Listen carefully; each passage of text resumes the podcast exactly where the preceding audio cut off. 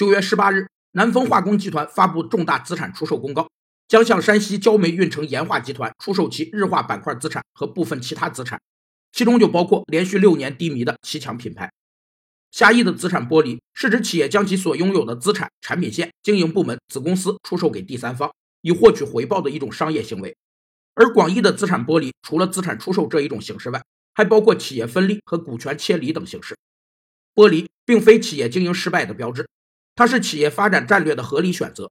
企业通过剥离不适于企业长期战略、没有成长潜力或影响企业整体业务发展的部门、产品生产线或单项资产，可使资源集中于经营重点。从而更具竞争力。同时，剥离还可以使企业资产获得更有效的配置，提高企业资产的质量和资本的市场价值。南丰化工集团表示，此次交易将改善上市公司财务状况，最大程度维护中小股东利益，也将让集团专注于无机盐业务。